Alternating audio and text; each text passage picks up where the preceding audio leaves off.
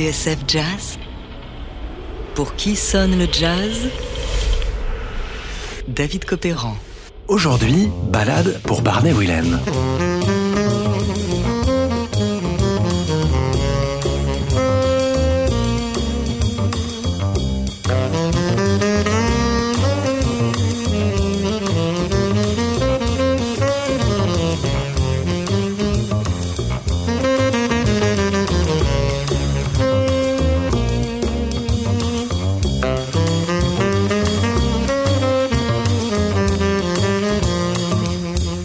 C'est un couplet que vous connaissez par cœur. Quand elle lui sourit, il met son habit bleu. Quand il pleut sur Paris, c'est qu'il est malheureux. Edith Piaf, l'accordéoniste et sa marinière, le fleuve joyeux qui endort les clochards et les gueux. Sous le ciel de Paris. Et ce ténor qui déroule son lyrisme de violon de mer sur la chanson de Jean Dréjac et Hubert Giraud, c'est Barney Willem. Sans plus tarder, accueillons maintenant de France Barney Willen. Et voici Barney Willen. Barney Willen, que j'ai à mes côtés. Barney Willen, dont la réputation a déjà dépassé la France. Il est connu aux États-Unis. Barney Willen, au sax ténor.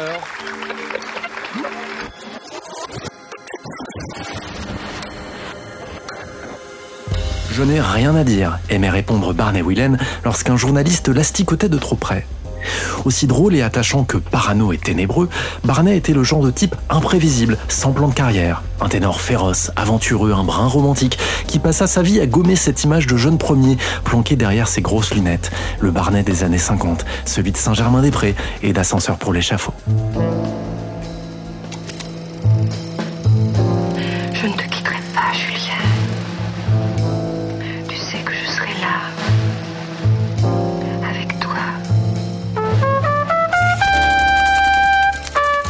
Davis ne fut qu'une parenthèse dans la vie de Barney. Mais lorsque vous avez goûté d'un peu trop près à la lumière des projecteurs, gare au retour de bâton. Lassé du bop à la germanopratine, Willen va prendre les chemins de traverse, Key en Suisse, incognito aux États-Unis, jazz reporter à Monte-Carlo, jazz safari en Afrique, ou encore rocker à Willingen.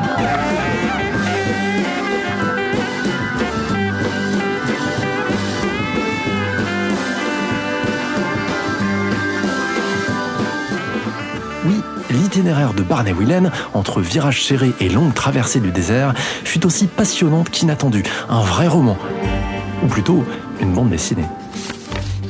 L'histoire, vous la connaissez sans doute, est assez cocasse. Au milieu des années 80, relégué dans l'anonymat le plus total, Barney en bave pour relancer sa carrière. D'ailleurs, le veut-il vraiment, au fond?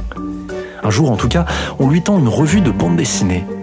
Il ouvre, et là, éberlué, il tombe nez à nez sur son double. Oui, là, sous les traits de Loustad et Paringo, un ténor ténébreux aux grosses lunettes cerclées de noir. Aucun doute possible, d'autant que le personnage s'appelle Barney. Barney et la note bleue, dit le titre. Lui, le vrai, n'était même pas au courant. On ne lui a même pas demandé sa permission pour utiliser son image. Amitié, amour, aventure autour du monde, Barney promène son saxo de Paris à la Floride, jouant sans relâche, jazzman à la dérive.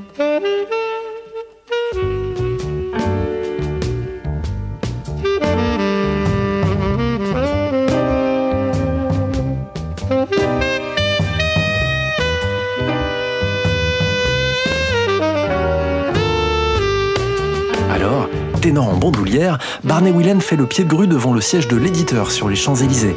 En guise de réparation pour le préjudice subi, il se propose d'enregistrer la bande originale de la BD.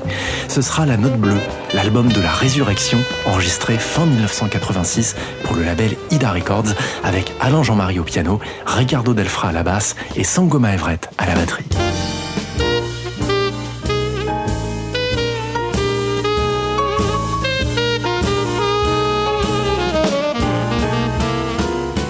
La note bleue redonne des couleurs à Barney.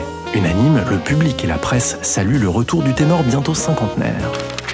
Jamais encore de mémoire de pédophile, écrit Jazz Magazine, une bande dessinée n'avait eu de bande-son enregistrée sur mesure. Dans son article, Pierre-Henri Ardonceau reconnaît qu'à ce moment-là, les jeunes générations connaissent mal Barney. Alors, puisqu'il faut battre le fer pendant qu'il est chaud, le ténor va s'empresser de retourner en studio. Et pour mettre tout le monde d'accord, il imagine un album de grande variété de chansons populaires. Il s'appellera French Ballads.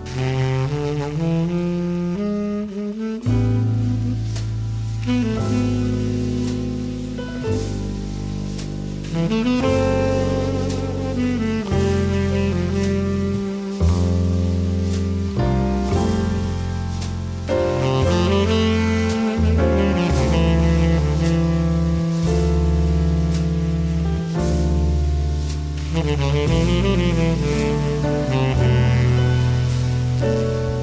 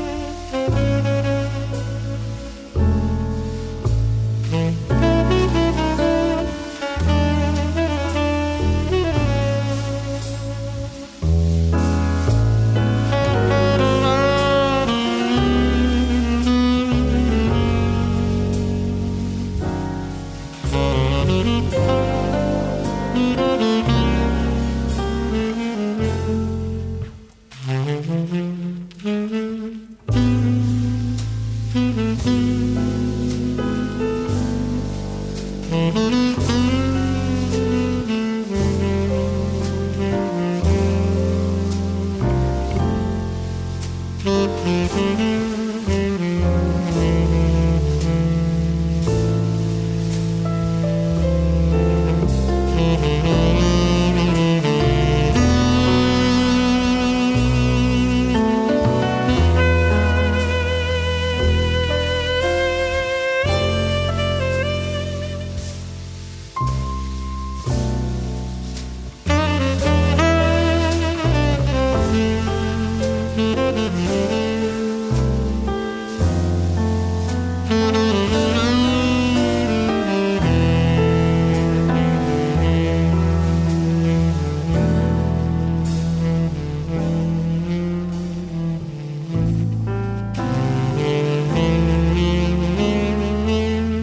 Sonne le jazz David Copéran sur TSF Jazz.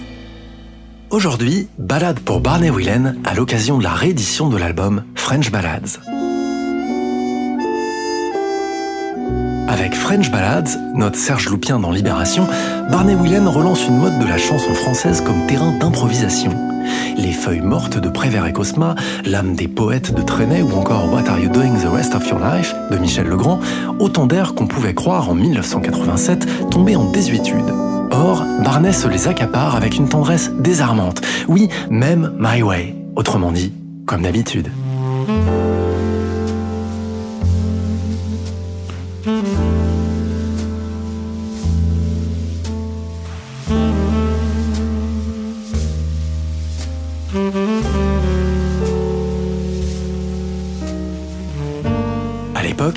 Whelan vit à Paris, avenue Secrétan, à deux pas des buts de Chaumont.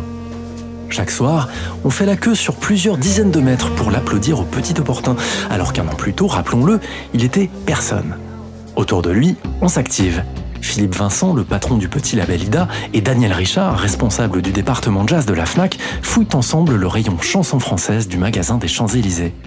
Philippe Vincent en ressort avec une pile de disques dont il compile le meilleur sur une bonne vieille cassette, histoire d'inspirer Barnet. Le pianiste et historien Philippe Baudouin, lui, parcourt ses étagères et en sort quelques partitions. Enfin, le contrebassiste Ricardo Delfra imagine des arrangements très simples, juste ce qu'il faut pour mettre en valeur ce vieux briscard de Barnet.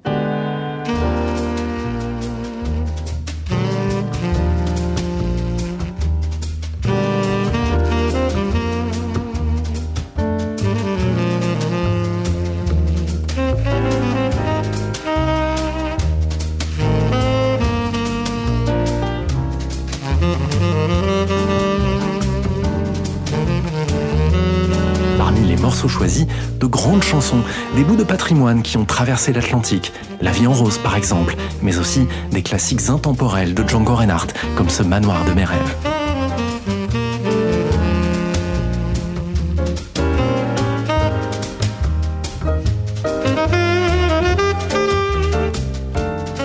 Enregistré en juin 87 dans le même studio que La Note Bleue à 20 km de Paris, l'album qui était devenu introuvable ressort enfin chez Elemental Music.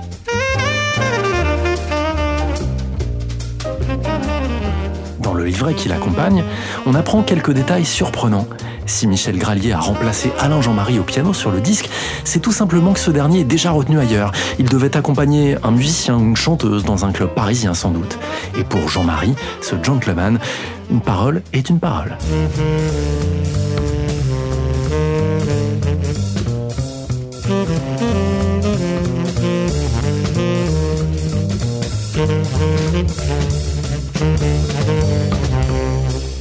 Autre anecdote rapportée par Philippe Vincent, si le piano est absent sur ce Tears de Django Reinhardt, c'est parce que Michel Gralier, fatigué après trois jours d'enregistrement, a préféré faire l'impasse. Il n'arrivait plus à se concentrer. Pour Barnet, aucun problème. C'était un pur plaisir, renchérit Ricardo Delfra, promenant sa basse derrière les improvisations de Barnet avec, ça et là, dit-il, des ombres de Stan Getz et de Sonny Rollins.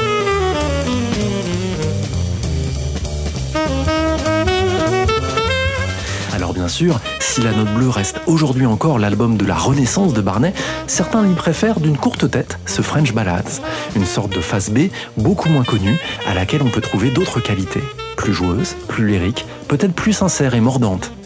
Un album empreint d'une certaine nostalgie aussi, regarde un vieux loup solitaire dans le rétroviseur, d'un aventurier du jazz qui a enfin trouvé un endroit où poser ses bagages.